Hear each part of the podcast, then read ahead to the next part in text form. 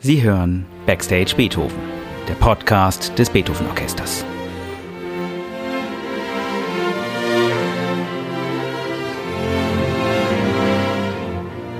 Heute mit Tilman Böttcher.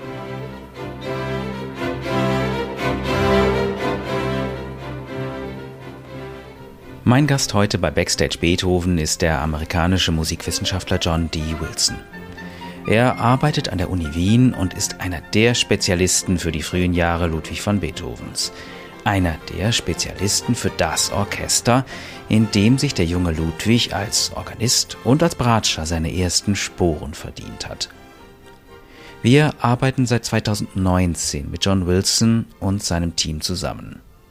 Er taucht tief hinein in europäische Archive und sucht nach Musik, die in Bonn komponiert und aufgeführt worden ist und schenkt uns damit immer wieder Werke, die seit Beethovens Teenagerjahren nicht mehr zu hören gewesen ist. Großartige Stücke von Anton und Josef Reicher, von Paul Wieneberger oder von Andreas Romberg konnten wir auf unsere Programme setzen und waren sicher, diese Musik ist wirklich unerhört. So ist es auch am kommenden Wochenende. Wir spielen am Donnerstag, den 10. Oktober 2022 in der Bad Godesberger Redoute, abends um 8 und am Sonntag, den 13. Oktober, morgens um 11 im Kursaal Bad Honnef. Werke von Wolfgang Amadeus Mozart, Anton Reicher und Andreas Romberg. Mit John Wilson habe ich mich per Zoom über das Programm, die Hofkapelle und über Detektivarbeit in staubigen Archiven unterhalten. Lieber John Wilson, danke herzlich, dass du dir Zeit genommen hast heute für diesen Podcast, der sich mit den beiden Konzerten am nächsten Wochenende befasst. Ja, danke dir, dass du mich eingeladen hast.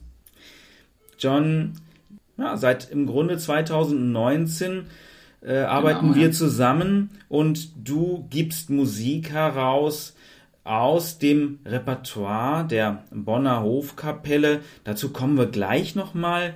Ich würde jetzt gern aber direkt einmal auf das Konzert oder auf die beiden Konzerte des nächsten Wochenendes kommen und etwas provozierend fragen, warum setzen wir in diesen beiden Konzerten Musik von Reicher auf ein Programm, wenn es doch so wunderbare Musik von Mozart und Beethoven gibt, die man eigentlich noch spielen könnte? Na, also das, da muss man wirklich wissen, was wir heute im typischen Konzertprogrammen hören, ist wirklich nur ein winziger Prozentteil der Musik, die jemals geschrieben wurde.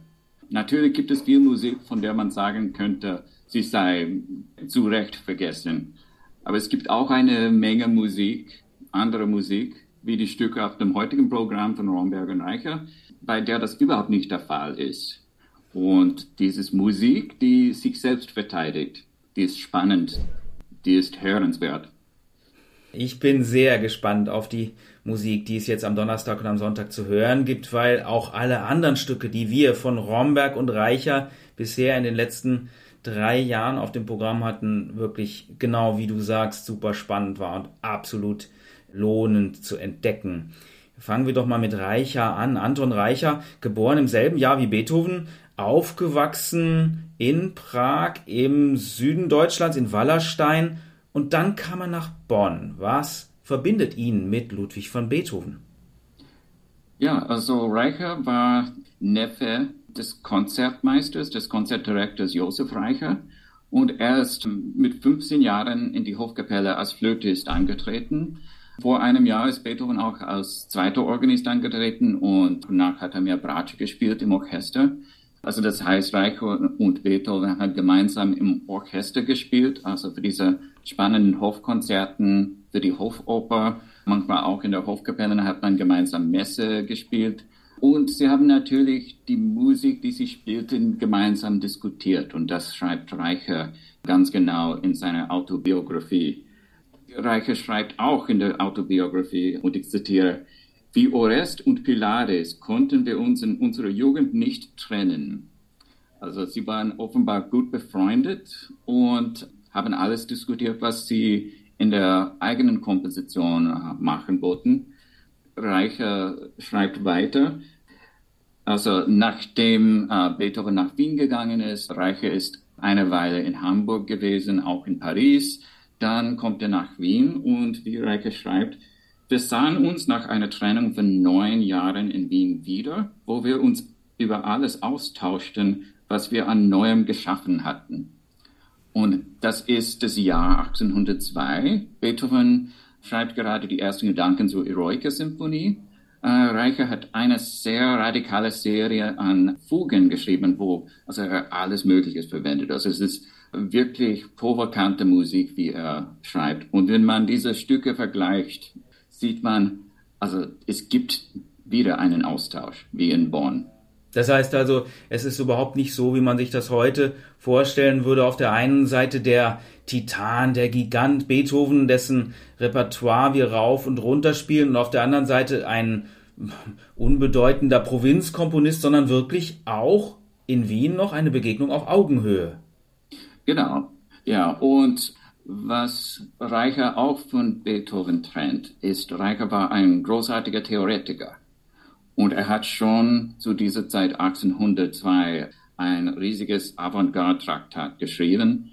Und er konnte gut erklären, was neu an der Musik sein muss.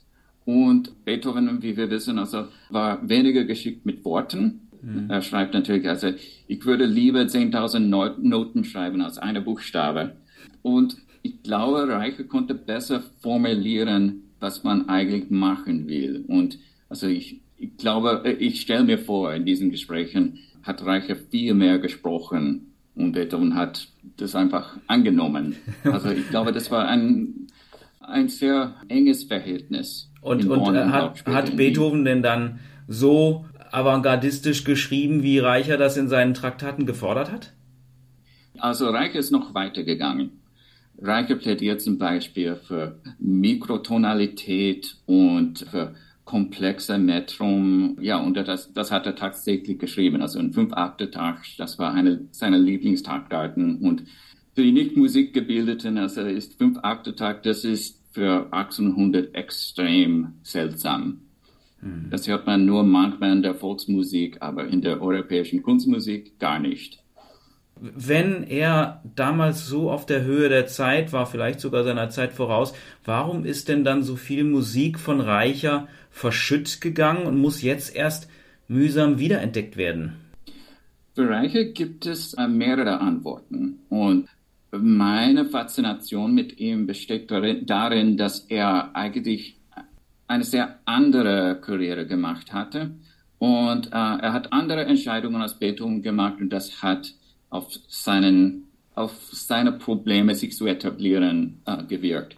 Beethoven ist bekanntlich 1792 nach Wien gezogen. Er hat sich langsam in die Wiener Gesellschaft etabliert und dann versucht er 1795 sein, sein erstes Opus zu veröffentlichen, die drei Klaviertrios, Opus 1. Ja, also er hat das sehr geschickt gemacht. Reicher hat nach seiner eigenen Angabe, er war weniger geschickt, seine Musik zu promoten, kann man äh, in modernem Sinn sagen. Aber ja, er ist, wie vorher gesagt, eine Weile war er in Hamburg. Er hat seine avantgardistische Ideen, kann man sagen, äh, ausformuliert. Er hat große Kompositionen äh, geschrieben. Dann fängt er an, erst 1797. Keiner kennt ihn. Er schreibt an allen Verlegern mit einer riesigen Liste von Kompositionen und er fragt, ja, ja, wenn Sie was von dieser Liste veröffentlichen wollen, dann gerne. Und keiner hat was äh, genommen.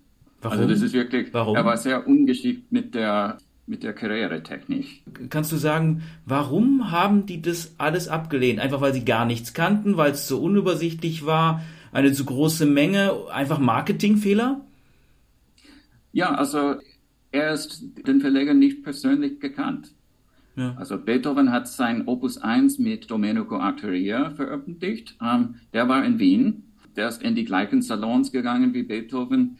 Beethoven hatte Subskripenten, also über 100 Leute haben also versprochen, dass sie, dass sie das kaufen würden. Also das ist ganz anders verlaufen. Mhm. Reicher schreibt also aus heutiger Sicht aus dem Nichts dann verlegen und sagt, naja, ich habe diese Musikmenschen, also wollen Sie das nehmen? Das ja. ist ein ganz, eine ganz andere Art. Ja, ist auch etwas, was heute auch nicht unbedingt funktionieren würde. Ja, ja genau. Naja, aber jetzt seid, geht ihr also hin und ihr grabt an der Uni Wien diese Musik wieder aus. Wenn man, man stellt sich das dann so vor, dass ihr dann in staubigen Archiven sitzt, ledergebundene Folianten und Kartons, äh, aus denen erstmal eine Wolke entsteigt, wenn ihr sie das erste Mal öffnet. Ist das heute tatsächlich noch so?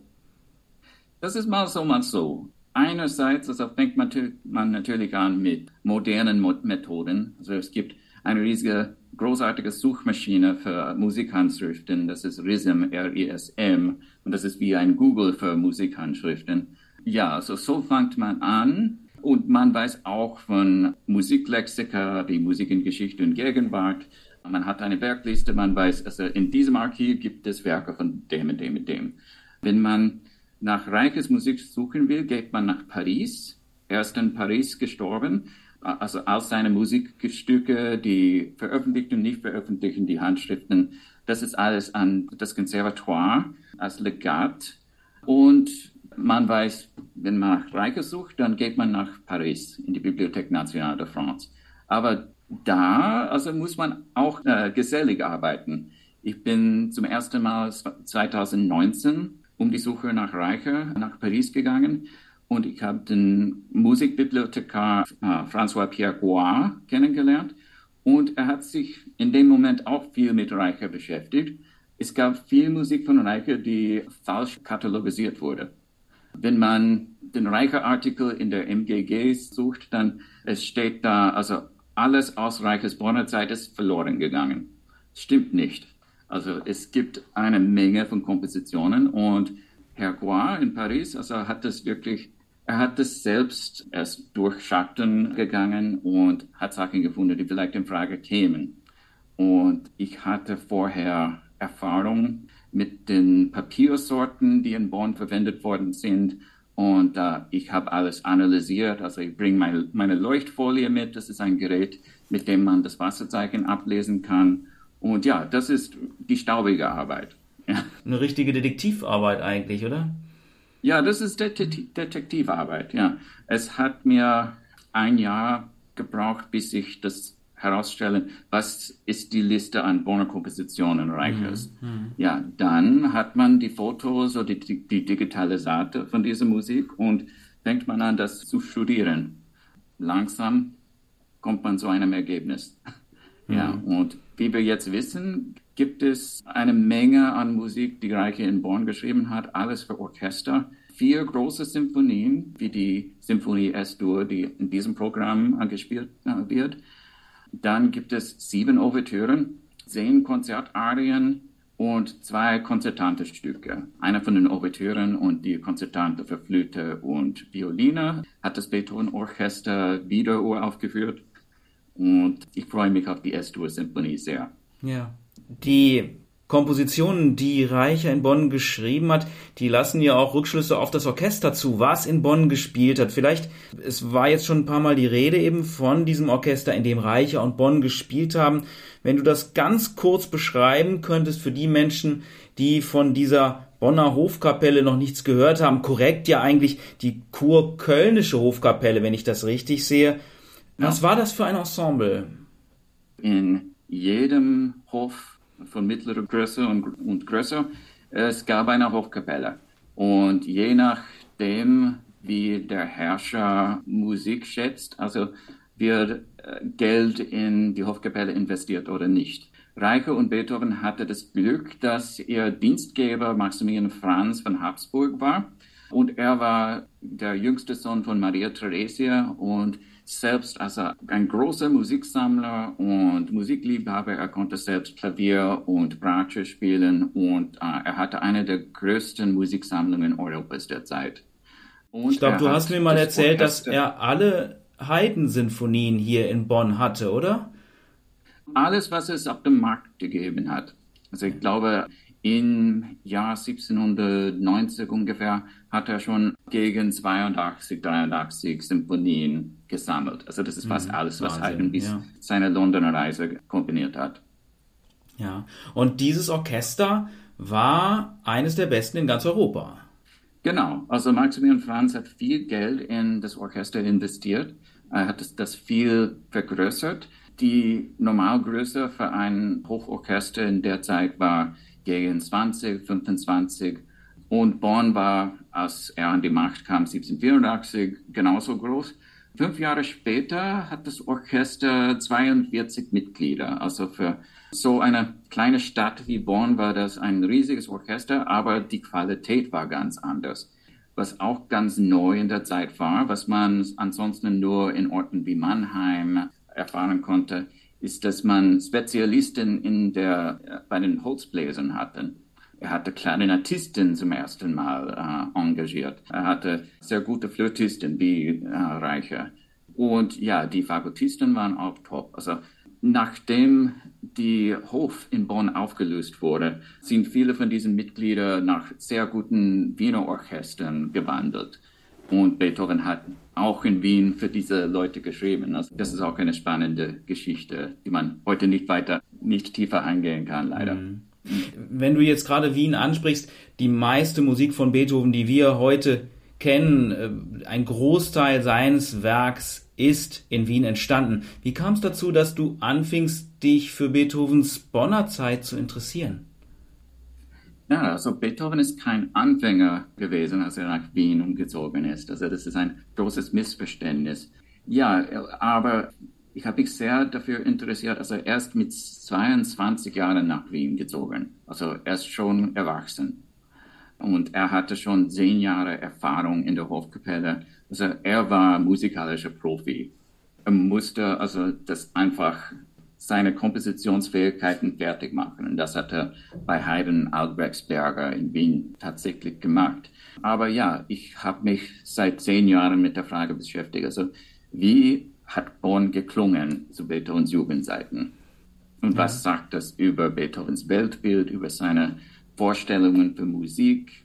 In diesem Fall, also, was kann ein gutes Orchester tun? Und das ist keine unwichtige Frage. Er war immer in Wien mit den Orchestern enttäuscht, weil sie nicht spielen konnten, was er geschrieben hat.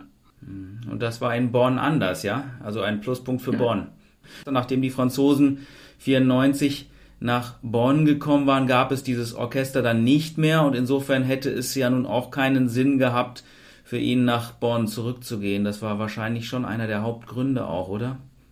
Das war der Grund. Ja, ja. ja also. Es, es gibt ein tolles Dokument aus dem Jahr 1800, wobei der Max Franz avisiert vielleicht nach den Napoleonischen Kriegen äh, gibt es einen Hof noch und wer habe ich noch in der Tasche als Kapellisten. Und Beethovens Name steht darauf. Er bleibt in Wien, bis er einberufen wird. Ja, und spannend. es war dazu ist es nicht gekommen, ja. Hm. Ja, genau. Ja. Also er war noch im Dienste des Kurfürsten von Köln, auch wenn es kein Kurfürstentum mehr gegeben hat. Beethoven wäre das auch selbstverständlich, dass er nach Bonn wieder gehen muss. Hm. Jetzt haben wir über Reicher schon gesprochen. Es gibt ja noch ein zweites Werk, was wir in dem Konzert zum zweiten Mal aus der Taufe heben seit weit über 200 Jahren, und zwar ein Violinkonzert von einem Herrn Romberg. Kannst du dazu auch vielleicht noch zwei, drei Sätze sagen? Ja, der Andreas Romberg stammt aus einer riesigen Musikerfamilie in Münster und die Kapelle in Münster, das war mit der von Born sehr verwandt, weil der Kurfürst von Köln war auch äh, gleichzeitig Erzbischof von Münster. Und er ist ja ein paar Mal im Jahr nach Münster gegangen und wollte gute Musik hören. Was man spannend finden kann, ist, dass weil die Stadt Münster viel kleiner war, hat man sehr oft in Münster ausprobiert, was man in Bonn später macht. Zum Beispiel, es gab ein deutsches Schauspiel in Münster ein paar Jahre bevor man das in Bonn eingeführt hat.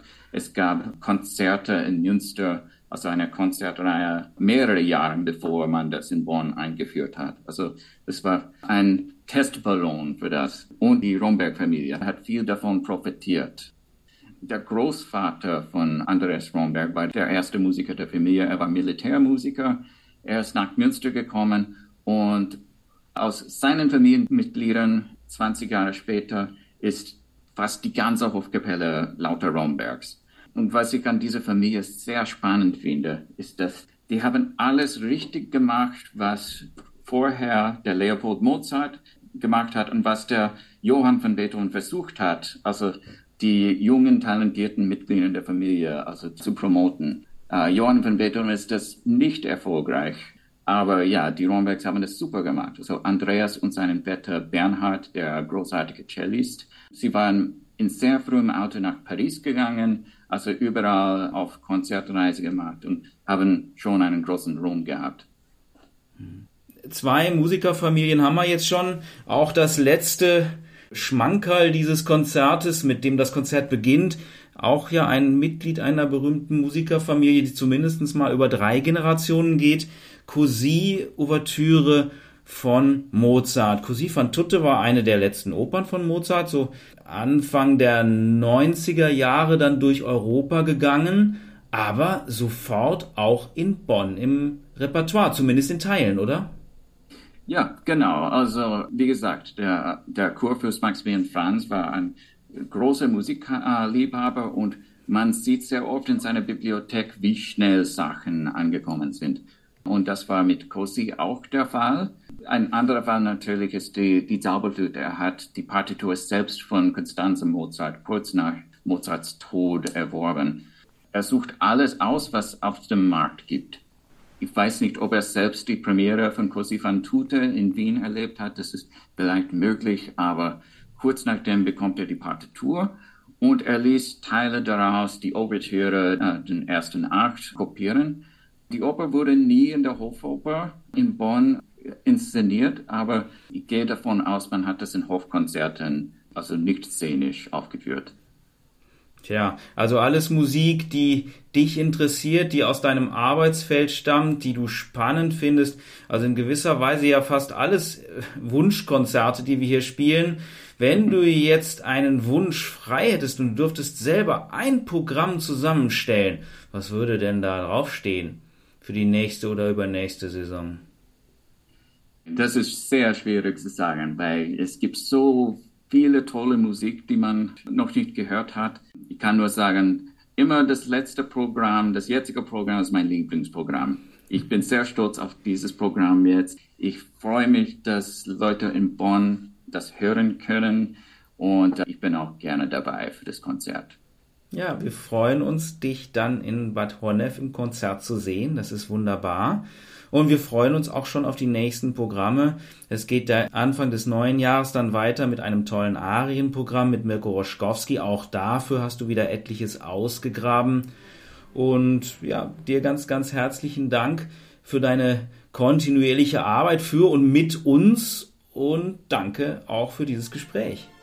Ja, das war auch für mich eine große Freude.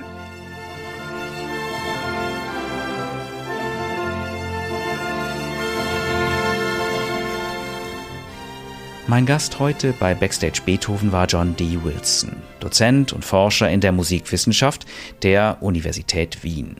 Ideengeber für unsere Konzerte der Hofkapelle-Serie. Noch gibt es ein paar Restkarten sowohl für unser Konzert in Bad Godesberg als auch für unser Konzert in Bad Honnef.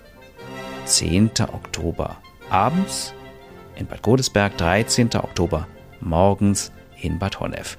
Am einfachsten über www.beethoven.jetzt, aber natürlich auch über die Bonner Theaterkasse und die im Schauspielhaus Bad Godesberg.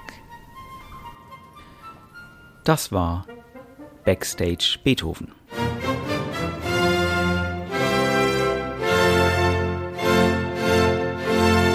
Der Podcast des Beethoven Orchester Bonn.